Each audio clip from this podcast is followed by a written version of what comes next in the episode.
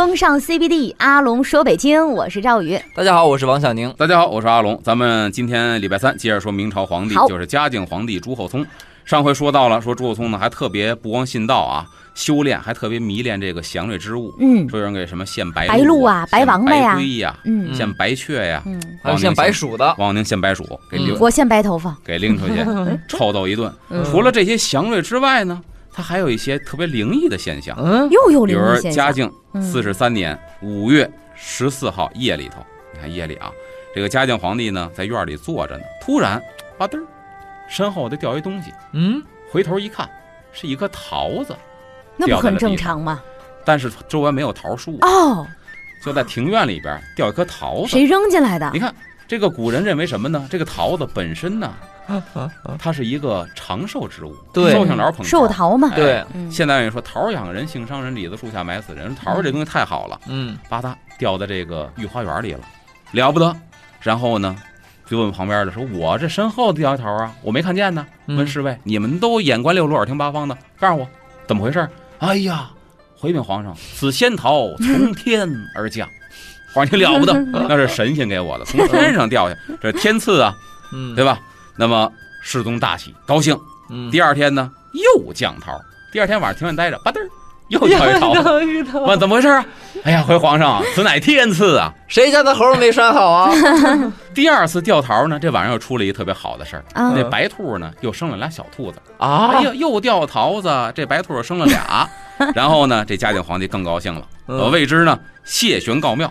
所谓谢玄告庙呢，赶紧的祭神，祭告祖先嗯啊！你看看一派祥和之象。嗯不久之后呢，刚祭完祖先，祭完了这个神仙，这个白鹿又生了俩小鹿。嘿你说也那说白了，这个就是说到了繁殖期了，哦，一个一个接着生，嗯然后群臣上表祝贺嗯啊，都写来贺词，然后世宗呢就以吉祥天瑞手诏答谢，嗯，多认真，什么意思？嗯就是手诏答谢，皇帝亲自写感谢信给老天爷，嗯感谢您这么眷顾我哦啊，您这么认同我当皇上啊，嗯我确实做的不错，但没想到老天爷这么认同我，嗯嗯拿手写的那了不得，皇上这多少年不上朝，连圣旨都不写了。啊 所以他非常的在乎这个事情。然后呢，这个王小宁又发现了，哦，天上掉桃子是可以的，是我扔然后呢葡萄，葡萄这不行了。王宁说，哎，比桃子更好的什么呢？王宁找一榴莲，嗯，就老皇上后边，皇上一看是谁要刺王上下，不是，皇上先闻见味儿了。大臣们说。禀皇上是王浩宁，就是上次给白鼠那个。嗯好，这回给拉出来砍了吧。嗯，这不不罪不至死啊，那就一丈红吧。这个嘉靖四十四年八月，然后又有人呢，在这个嘉靖皇上的这个座子上啊，偷偷的放了药了，啊仙丹。哦，皇上突然发现，哎，我这座上怎么一小盒啊？打开之后是一粒仙丹，皇上高兴，哪儿来的？旁边这帮侍卫又说，这乃天赐之仙丹。因为皇上为什么信呢？不是，等一下，啊，这个侍卫有问题，你知道吗？为什么老是他？肯定是买通了，这哦是肯定的。嗯但也有一个问题，他为什么信呢？皇上的宝座没人敢上，啊嗯。所以说那会儿不敢僭越呀。说谁敢说上我的宝座，搁我这搁东西，嗯。包括往我身后扔桃子，他就会以为是天赐的，嗯。因为别人不敢。所以撑死胆儿大的。哎，然后大臣们这个左右侍卫再一说，就是天上掉下来的，嗯。包括这药呢，说就是天赐的，高兴了，嗯，亲奏谢于太极殿，又自己亲自去神庙去祭祀去了。又了。写那个贺年卡，哎，哎，嗯然后呢，这药也吃了。我说这个世宗啊，胆儿非常之大，对呀只要想谋害他，估计那玩意儿毒药他都敢吃了，嗯他也不管哪儿来的，嗯就信了天赐的，吃完长生不老，他就给吃了。嗯那么事实上呢，这个包括仙桃、仙药都是人为的，嗯人扔过来的桃儿，人人搁在椅子上的药，嗯，旁边呢一堆人一块儿忽悠他，帮着一块。瞒他。这一天到晚的玩这游戏还都挺有趣的。哎，我也借鉴了。嗯那，下次我就在后边啪打王浩宁一下。哎，王浩宁说谁打的？我说不是，这可是老天爷在抽你。老天有那么 王小宁觉得别人没这胆子打他，肯定是老天爷抽的。然后给老天爷写个贺年卡是吧？你看这个嘉靖皇帝对怎么说呢？这些仙术这么执迷不悟，肯定对朝政是有很大影响的，对，嗯，给这个。皇室也带来很多不安定的因素。比如有什么呢？说嘉靖皇帝呀、有八个孩子嗯啊，他倒是子嗣非常兴旺，嗯长子五儿子、六儿子、七儿子、八儿子，嗯，这几个孩子早亡，哦，不是什么好事，很早就死了。嗯那么二儿子呢，叫朱载赫，嗯是嘉靖十八年立为太子的。那么因为长子死了嘛，对吧？嗯按序二儿子没死，就立为太子了。第二年呢，这个嘉靖皇帝呀、就想跟着自己特别亲信的那个段昭用，不是他特别喜欢的那个道士吗？嗯想跟他学什么呀？学射术，射是摄影射的射是，什么？射射术呢也叫射心术。嗯所谓射心术呢，现在来说读催眠术，哦哎，能够用你的意志去控制另外一个人。哇现在所说的哦像接近于这个催眠术，嗯他觉得这个特别好，嗯他就想跟这个段昭用学这门法术。嗯，但是学法术呢，你就得清心寡欲的与世隔绝。嗯所以呢，国不可一日无君，怎么办呢？就让这个二儿子不是当太子了吗？嗯太子监国，哦你来治理这个国家。嗯，但是这会儿太子年方五岁，五岁还没到小学的年纪。五岁监什么国呀？所以说呀，这时候呢，太仆四清这杨罪嗯就上书劝谏皇上，咱不能这么干。这个时候呢，反复劝来劝去，世宗才放弃了学这门法术的想法。啊当然，最后也没轻饶这个杨罪，是廷杖而死，又揍死一个，啊，又打死一个忠臣。嗯这不能说老实话呀那么嘉靖二十八年呢，了不得了，这二儿子也死了。啊哎，二儿子也死了呢。论序呢，往下排吧，三个儿子没死，五儿子死了，对吧？嗯老大死了，老五死了，六七八，二儿子活着呢。二儿子死了，三儿子该上了。嗯誉王主宰后，应该立他为太子。但是当时呢，世宗皇帝嘉靖非常的迷信，嗯就迷信别人说的话，说什么呢？方士跟他说说二龙不可相见也，就是你把他立为太子，他就是未来的龙。嗯他现在不是皇帝，以后也是皇帝，他就是未来的龙。您现在是皇帝，真龙天子，二龙不可相见，相见必有一伤。说白了，您那二儿子怎么死的？您克死的。他就信了这个话了，所以呢就不立太子。但是太子位空着，又有一个问题，对朝政不好夺太子位，对对对吧？啊，然后开始拉帮结派，我是三太子的人，他是四太子的人，就互相就掐了。嗯那么这个时候呢，四子是谁呢？是景王朱载镇。嗯这个朱载镇和誉王啊，他三儿子、四儿子是同岁，嗯就差了一个月，哥哥弟弟就差一个月。所以呢，这个老四的生母，这个妃子又非常受嘉靖皇帝的宠爱，所以呢，老四的母亲就想着要把这个太子位夺下来。啊老三、老四这哥俩就已经分崩离析了嗯啊，各自为政了。朝臣呢就开始在老三、老四之间开始站队，嗯直到嘉靖四十四年。我说这也有意思，嗯，嘉靖四十四年，老四景王死了。哎呦，那核算现在呢，吉祥了，就剩老三了，那没什么可争的了。对，所以这才算是怎么说呢？消极的把这个朝政给稳定下来了。啊嗯，哎，那么除了皇子之争之外，其实在他当政的时候，大臣们之间也是争的你死我活，但是争的方法非常有意思。这么着，咱们下节回来接着说。好嘞。风尚 CBD，阿龙说北京，欢迎回来，我是赵宇。大家好，我是王小宁。各位好，我是阿龙。刚才说了，这个嘉靖皇帝儿子挺多，但是哩哩啦啦全死了，就剩一个。嗯，这倒好，没人争了。但是呢，这独苗您得保住了，嗯要不然大明江山又得这个旁落他人了嗯老三现在还没孩子呢，啊。老三还小啊，嗯对吧？老三啊，但是呢，大家可以放心，嗯到最后呢，他很健康的当上了皇帝啊，啊这倒可以放心。刚才说了，这个夺太子之位，乱七八糟，大臣们之间互相也开始争。这争的方法很有意思，因为呢，那会儿影响大臣能不能晋升，不是你才学有多好，嗯而是什么呢？因为皇上信道，嗯，所以呢，两方面，一个是能否赞助修玄，嗯皇上我要修一个什么东西，嗯我要修一个神殿，我要供点神仙，我要修一个什么法，大家是不是愿意赞助我呀？给点钱呢？你要愿意的话，哎，皇上就别的，就是说你这个很亲近，这得给大家解释一下，就皇帝呢也不能说随便的动用这个国库的钱，是。国库的钱是户部在管着的，皇帝自己的那个钱呢叫内库，有他自己的呃，有有他自己的一个银行账户，但这个银行账户呢，皇帝其实也挺抠的。有的皇帝觉得我的钱就是我的钱，不能动。对对对，我要办事，最好是大家能不能有钱的出点钱帮我给办了。对，他就从小是这个思想。所以当时武宗皇帝修这个豹房的时候也是，我的钱不能动啊，你们能给我拉钱给我弄去。所以你看那个徐斌，就是我能给你弄钱，包括哦钱宁，我能给你弄钱，哎，皇上信任，这是我的人。嗯能拉赞助，哎，皇上喜欢这样的。嗯而且呢，第二个就是善写青词。所谓青词呢，就是在这个宗教仪式当中啊，写的那些个赞美神仙的那些个贺词，嗯哦，写在青藤纸上，所以它叫青词。哦，啊，就念给神仙听的。念念给神仙听的，是嗯祭告天神的这个表文。嗯，所以你看，能不能赞助我去修行，嗯能不能给我写这些祭告天神的文章，写得嗯好的都可以晋升。嗯所以呢，《明史》当中记载说什么呢？说这个自嘉靖中年，这个不是说嘉靖人到中年了，是嗯嘉靖朝中间这些个年份。那么帝专事焚修，就天天的长生不老，就这些个事儿，没别的了。嗯慈臣率贡奉青词，辞臣都出现这个词儿了，什么意思？大臣们专门有一波，别的都不行，写青词写的一绝，哦，辞笔法非常的好。慈臣就专门写青词的。专门干这个的。哎呦，这都一票人了，都成了一个势力了。嗯然后功者力超卓，就是如果你写的好的，那你有晋升的机会，足智入阁，哪怕是一个小卒子，嗯都有机会入阁拜相。嚯嗯你说你要考多重得考哪年去？嗯嗯，你要是按照按部就班的去提升，得哪年？人家可以从小卒子平步青云，屎壳郎变鸡鸟，一步登天呢，都 入阁拜相了。啊你像内阁大学士说的，袁伟呀、顾鼎臣呐、李春芳啊，他写了几个人，全都是善于写青词的。嗯所以呢，大家给这些人一个称号，叫青瓷宰相。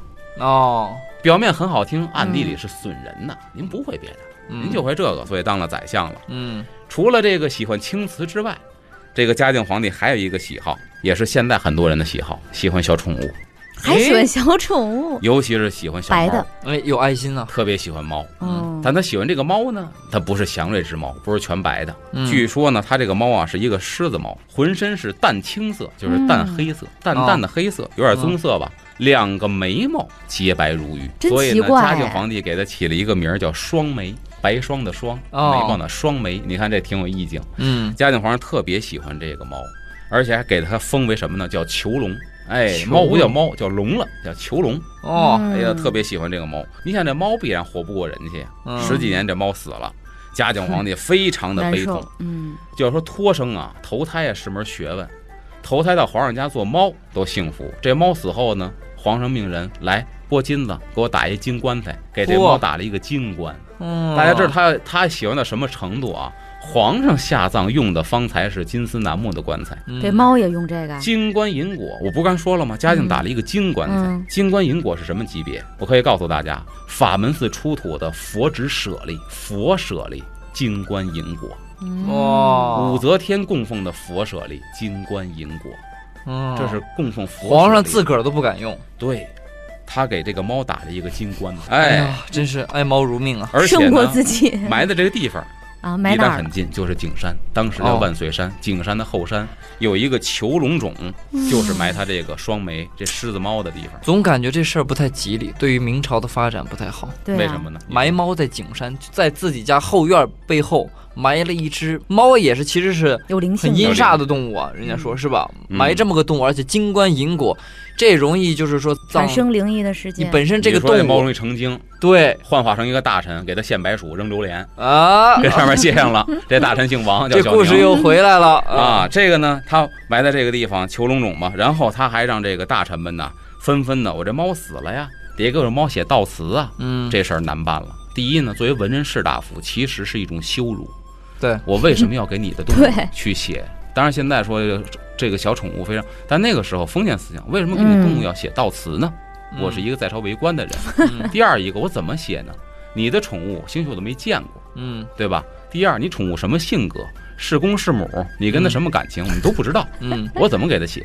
其中有一个叫袁伟的人，在悼词当中就写到了一个词儿，叫做“化尸为龙”。他活着的时候，您说这叫狮子猫，嗯，品种是狮子猫，但您封它为囚龙，这不化狮为龙吗？狮子是凡间的动物，嗯，它再勇猛也是凡间的动物，龙则不是凡间的动物，就说明您这个猫啊飞升了，嗯，哎，它已经成了龙了。来日飞升，嗯。这一下，世宗高兴了，哎呀，得到了嘉靖皇上赏识，所以呢，说袁伟就靠写这个东西啊，火了。不，到六年，嗯由这个侍读，侍读就是皇上家的陪读嘛，嗯连任升什么呀？侍郎、尚书，最后入阁拜相。呵，所以你看说，能给皇上谄媚的人，到最后足智入阁，小卒的都能入阁拜相，这是一个典型案例。嗯，而且阿龙，你知道吗？你讲了这么多故事，我就发现历朝历代啊，只要皇上喜欢什么，就跟着去做的人都有好下场。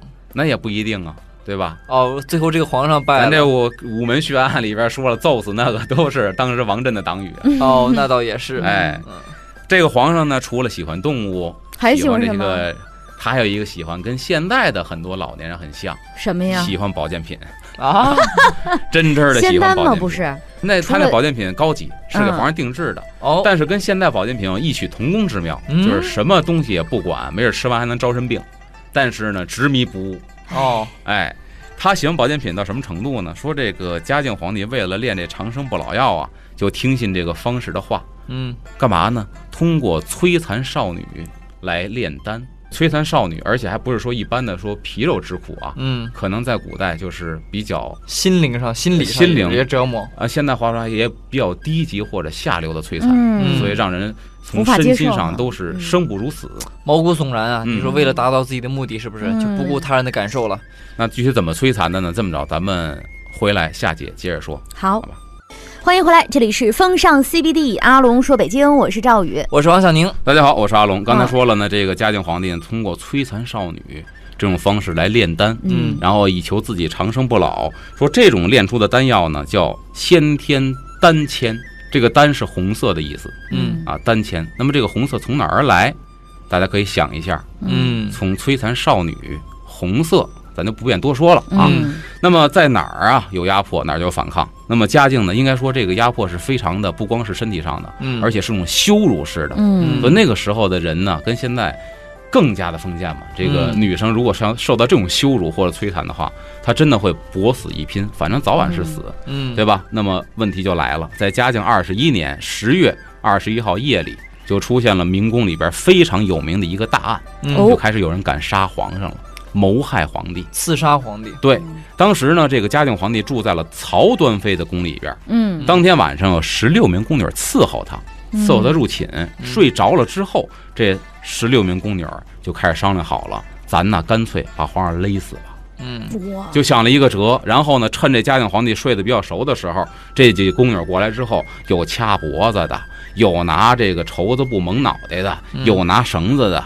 有摁胸口、摁胳膊、摁腿的，就摁住了。嗯摁住之后，把脸蒙上，把这个绳子就给系在脖子上了。然后俩宫女玩命的扯这个绳子，就准备把这个嘉靖皇帝给勒死。嗯但是这帮宫女啊，确实冒天下之大不韪，太紧张了，嗯，所以出了一个差池。怎么呢？这这一个差池反倒救了嘉靖皇帝了。嗯他那绳子就打的是死扣，说白了呢，哦，勒到一定程度勒不下去了。哎，但是他们呢，因为用力过猛，绳子断了，这绳子没断，这死扣越来越死，摘也摘不开了。嗯重新勒呢，又来不及了。嗯但是这时候呢，嘉靖皇帝确实被勒晕过去了。哦这几个宫女就以为啊勒死了，其实并没有勒死。嗯哎，这一下呢，嘉靖皇帝算是保了一个命。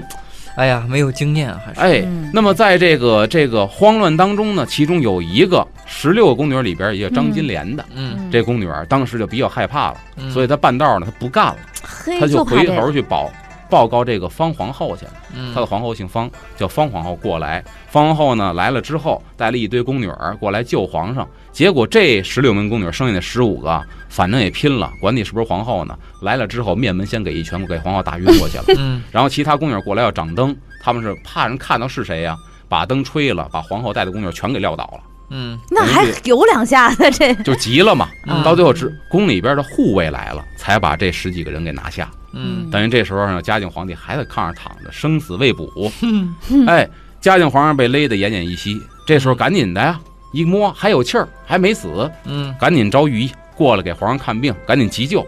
可是御医们不敢呐、嗯谁也不敢下药，为什么呢？药下轻喽就不活，嗯药下猛喽，也许能活，也许当时就暴毙了。嗯谁也不敢下药。这时候也不能够说都不下药啊，嗯唯独太医院有这么一个叫许申的人，嗯被逼无奈，嗯冒着万死给皇上下药了。嗯史书记载说，调菌药下之，菌呐、就是猛药的意思。嗯哦调猛药下之，辰时下药，早晨七点给喂的药，嗯，未时勿作声。算一下，下午两点，四四五喂，五位下午两点多，啊嗯这么一圈过去了，六七个小时未作声，还没出声，就没、哦哎哎没缓过来。但是干嘛了呢？去止血输生，吐血，哦吐止血。但这是一好事儿，哦，把淤血吐出来了，啊这一好事儿。然后遂能言，吐完血之后能说话了。嗯这时候应该说，这个太医长出一口气，就嗯等着封赏了吧？嗯但是人在极度紧张之后，往往是承受不了的。嗯，所以史料记载什么呢？事后许慎就得了重病了，哦，因为吓的，精神太紧张，吓得不行了。嗯最后呢，对家人说说什么呢？啊，吾自分不孝，必杀身。如果我不尽职责，那肯定也是被宰。嗯嗯因此，经济非药师所能了也。我虽然给他治好了，但是我身体这个病非药师所能了也，嗯吃药是没用。我是大夫，我知道，嗯我这是吓的，所以我吃药是没用的。最后，许绅是活活被吓死，哟，救了一个皇上，吓死一个太医。一命换一命啊，这个嘉靖皇帝确实命大。嗯。那么嘉靖皇帝被救过来了，那下边那几个宫女比较惨了。那是。对，那得我估计除了宫女之外，可能得皇宫里面得大彻查吧得。对，嗯。这十六宫女呢，据载就是凌迟处死你，看都不是说一刀砍去了。啊千刀万剐这嘉靖皇帝啊，跟武宗皇帝不一样，嗯，对女人的态度不一样。嗯武宗是喜欢女人，不管出身，哪怕是你是我仇人的媳妇儿，你怀了孕的女人我都要，只要我喜欢。人家嘉靖皇帝不是，这个嘉靖皇帝呢是，我喜欢女人，但这个女人不要冒犯我。嗯，如果你冒犯我的话，我不会留情他对女人和男人都是这个态度，是吧？呃他对就女人不能反着他来。啊，不能反着他来。嗯那么嘉靖皇帝对女人不宽容呢？里边有一个记载，嗯就这个朝鲜的《历朝实录》里边说嗯记载，盖以皇帝虽宠宫人，就是皇上虽然宠爱这些个宫女儿，嗯。若有微过，微微的过失，嗯。少不容恕，哇，没戏，一点过错都不带容你的，嗯。折加垂楚，就是总以什么垂楚什么意思？木棍子捋，大鞭子抽，嗯。啊，因此殒命者多至二百余人，被打死的两百多，蓄怨积苦，发此凶谋。就因为他这么对待人，所以这次宫女儿想勒死他的事情也不是偶然的，嗯。所以他发此凶案。哎，这是他对于女人，这几个女人被凌迟处死。这个凌迟处死了。嗯，后边的呢，摧残其他宫女儿，嗯。他并没有反思为什么这堆女人要弄死我，嗯。对。反而是什么呢？嗯。反而是变本加厉。哦，继你们续压迫，既然这么弄我的话，那我就得加一更字，让你以后再也不敢了。嗯但是呢，他心里边也受到了一定的打击跟创伤。嗯从此之后呢，从这个乾清宫就移到了西内。所谓西内呢，就是朱棣刚来北京没建紫禁城的时候住的燕王府，嗯就是现在中南海这一片。嗯他不住在皇宫里了，嗯他搬出来了。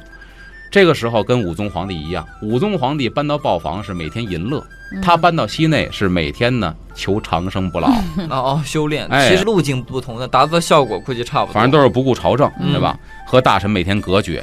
那这个明代的沈德福在《万历野火编》里边就说到了，说嘉靖中叶，上尔丹药有验，啊，至仁子东命京师内外选女八岁至十四岁者三百人入宫。解释一下，嘉靖中期，嗯嗯因为皇上呢吃了一些丹药，有验是什么意思呢？灵验了，这药哦管用了。嗯，但是这个药咱知道啊，说白了就跟现在的兴奋剂亦或是毒品是一个道理。吃完之后，它确实让人亢奋，嗯但是呢，久服的话，身体全掏空了。嗯他就认为这是应验了，有效果。啊于是呢，在这年冬天，嘉靖三十一年冬天，嗯又命令京师内外选女孩八岁到十四岁的女孩嗯三百人入宫。这些人干嘛？说白了就是药引子，哦，他不是继续选秀哈，不是选秀，哦继续通过摧残这帮少女的身体炼丹来给她炼丹。嗯哎，而且他为什么选的小了呢？怕人刺杀他，所以这回特意选哦八到十四岁的。嗯你们这个劲儿也挣不过我，他不敢选那些十七八、二十出头的了，嗯，开始选小的了。嗯说白了，这就更不人道了。对呀，哎，幼女，那么后边呢，他还有很多这个听信方式办出的荒唐事儿。这么着，咱们下一时段回来好接着说。风尚 CBD，阿龙说北京，欢迎回来，我是赵宇。大家好，我是王小宁，各位好，我是阿龙。咱们刚才说了，嘉靖皇帝差点被十六个宫女给勒死，嗯嗯但是呢，没有反省，把那十六个凌迟处死之后，下边还是摧残宫女儿，摧残别人的肉体和精神，给自己炼丹，嗯。而且从这个皇宫里边搬出来了，搬到西内，现在中南海这一片儿，嗯。这个包括西苑这一片儿，就等于燕王的旧宫当中去居住，天天想的就是长生不老，怎么修炼，怎么炼丹，嗯并且呢，又命令京城选八到十四岁的小女孩、幼女，嗯。三百多人进宫，然后供她当药引子使。那么这个时候呢，嘉靖皇帝对方士啊也是言听计从。那么当时呢，这个奏章就分两种，一个前朝，一个后朝。所谓前朝奏章呢，就是按照司法程序一步一步的通过各司呈现给皇上，就是嗯正当的渠道。那么所谓的这个后朝呢，说白了就跟皇帝特别亲信的这帮方士，嗯，直接可以不走正规手续把折子递到皇上手里。哦哦，那他们跟皇上更加亲密，所以呢，他们递的折子叫什么呀？前朝官不与闻，就是这帮人给皇上写的折子是什么内容，钱朝光不知道。嗯，哎，所以大臣们呢，只能想方设法跟这帮方士结交，啊，以求自保嘛。万一您背后捅我一刀，我还活不活了？对，所以只能结交这帮方士，才能够保住自己的地位。那么这个世宗皇帝呢，还乐此不疲，给自己加封号。咱说武宗皇帝，对吧？给自己加封号，对为武大将军，嗯有什么什么大活佛的武的，嗯，他也给自己加封号，加的是什么呢？这比那之前那个多多了要要要多是吗？他有史记载三个特别有名的封号啊，嗯给大家念一下。第一个封号，先封的还算是比较短，叫凌霄上清统雷元阳妙一飞玄真君，嚯，这封的第一个嘉靖给自己封的，还算是短的。嗯后来呢，随着他修为的这种咱所谓打引号的高深，嗯给自己封的开始就长了。嗯第二个封号呢，大家听好了叫九天红教普济生灵长阴阳功过大道司人子集仙翁一阳真人元虚元应开化伏魔忠孝帝君。哎，我听了，他是长这么这么这么这么多的军，也就是说这些东西他都能管。对，然后他觉得他就是一神 真是第三个封号那个俄罗斯那边的朋友败了，我跟你说，是吧？第奥斯洛夫斯基也是无语了。第三个封号叫太上大罗天仙子集长生至圣昭灵统元征应玉虚总长五雷大真人玄境万寿帝君。哇！这是嘉靖给自己的三个 封号。酷，但是能够从这三个封号的这个就是说不同哈，嗯用的不同的字儿来看出来，他的这个对于道教文化呀，嗯。包括一些历史典籍的理解呢，是逐渐的在加深。对他确实有很多的理解，嗯，但别看嘉靖皇帝这么自封自己，又是真人又是帝君的啊，嗯。但是俗气未脱。为什么呢？嗯。嘉靖皇帝有一点可以看出来，在史册有明文记载的嘉靖皇上的媳妇儿六十多个，嗯。嘉靖是明朝媳妇儿最多的一个皇上。哦所以，你看，别看他封这么多，但是并不清心寡欲。嗯。嗯，他这几个媳妇儿呢，命都非常的惨。呐、是啊，所以说这个他当媳妇儿男怕入错行，女怕嫁错郎。嫁给嘉靖，你说嫁给皇上是好事吗？嗯也不见得。咱说他几个媳妇儿啊，嗯一个比一个惨。第一个皇后，都说啊正宫皇后，第一个皇后呢是孝节陈皇后，姓嗯陈，嗯陈女士。那么嘉靖元年册立的，就刚当皇上的第一任皇后，七年之后就死了。为什么？第一是皇上并不宠爱她，嗯非常的冷落她，因为这个婚姻呢是张太后指派的。哦，咱们说了，张太后选嘉靖当皇上，因为他小，十来岁好控制嗯想，控制他，所以呢媳妇儿也是张太后给他钦定的。嗯那么陈皇后死于什么呢？死于流产。啊啊孩子没了，大人也没了。她这个流产呐，是谁导致的呢？是嘉靖皇帝导致的。啊，这明史当中有一个非常明确的记载，不会是呃，给大家说说明史，念念明史，嗯大伙儿知道了。一日与后同坐，嗯有一天，嘉靖皇帝呢和这个陈皇后啊嗯在一块坐着聊天呢。嗯嗯张方二妃进明，有一姓张的，有一姓方的，嗯这俩是妃子。进明给献茶来了，嗯帝巡视其手，哎呀，你手够白的呀，够嫩的呀，嗯，你抹的什么呀？哪国代购的呀？就皇上就这样了。啊，当着自己正宫媳妇儿啊，嗯皇后在这儿呢，就开始跟俩妃子，您手这好看哎，哎呦，你们哎对你印象不是来让哥哥看看。所以你看，帝巡视其手，哥哥然后呢，让朕看，后会会呢就是愤怒，嗯皇后就急了，嗯陈皇后就位分在这儿呢，嗯头背起。那我分析头背起呢，应该不是说侧杯子站起来，应该胆儿没这么大，啊，我觉得顶多是把这茶杯啊就蹲在桌子上了，啊然后起来了，帝大怒，哦嘉靖皇帝当时就暴怒了，后惊悸，皇后呢就被吓着了，然后嗯堕身崩，就是说孩子流了，流完之后大人没保住，孩子也没保住，哦，这是他第一任陈皇后，哎，他的死因。哎，嗯第二个皇后是谁呢？这后是自个儿挑的了吧？这是自个儿挑的，的，这是顶针续毛顶上来的，谁呢？哦。张张哦。方不是二位晋察吗？哦选的是这个张哦。张飞。啊，张飞，我的妈呀，姓张的这口味好重啊！张氏，那他被封为了什么现在还没进宫呢。他封为了顺妃，姓张的哦。封为了顺妃。那么陈皇后死了以后呢，就把这个姓张的张氏嗯。给封为了皇后，叫这个张皇后。嗯。啊，嘉靖十三年正月被废为庶人。你看，咱就先说他的后果，他的下场被废为庶人，就是一妈到底，哦有一普通的一个妇女了。那等于是把皇后给废了呀。对啊嗯，那么这第二任皇后，第二任皇后下场也不好，为什么呢？起码废了，还比那死了他手下的强呢。那被废了之后可不一样，嗯为什么呢？你你以后怎么什么活都归你干了，您就是一个杂役保姆，嗯，而且没人敢娶您。啊？对呀，跟皇上离婚的女人谁敢娶？你这辈子会特别悲惨，有时候还真生不如死。嗯那么废后原因什么呢？就跟前面死那个张太后是有关系的。嗯，张太后包括他那俩兄弟，不是作恶多端吗？嗯后来不是死了吗？嗯跟他有关系。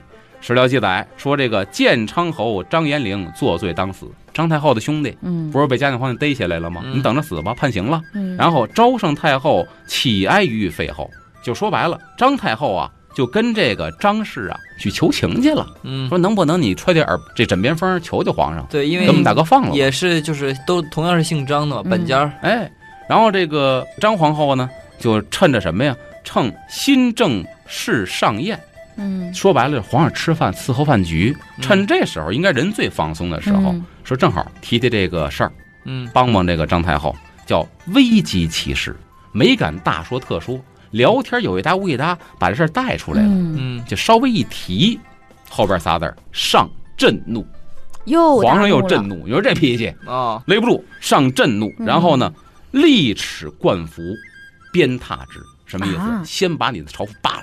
嗯就是你这个你穿的衣服肯定是符合你皇后的位分的，嗯把这边皮给扒了，嗯扒完之后鞭挞之，拿鞭子抽。啊，一个女人呢，说白了那会儿当然里边是有别的衣服的。羞辱第一，你羞辱她，嗯你把她衣服扒了之后，女人受不了这个。第二一个呢，你这衣服是你的这个职位的象征，你地位的象征，把它扒了，嗯，然后呢一顿鞭子抽，然后斥遣去，打这儿开始废为庶人。哦嗯哎，这是前两个废后。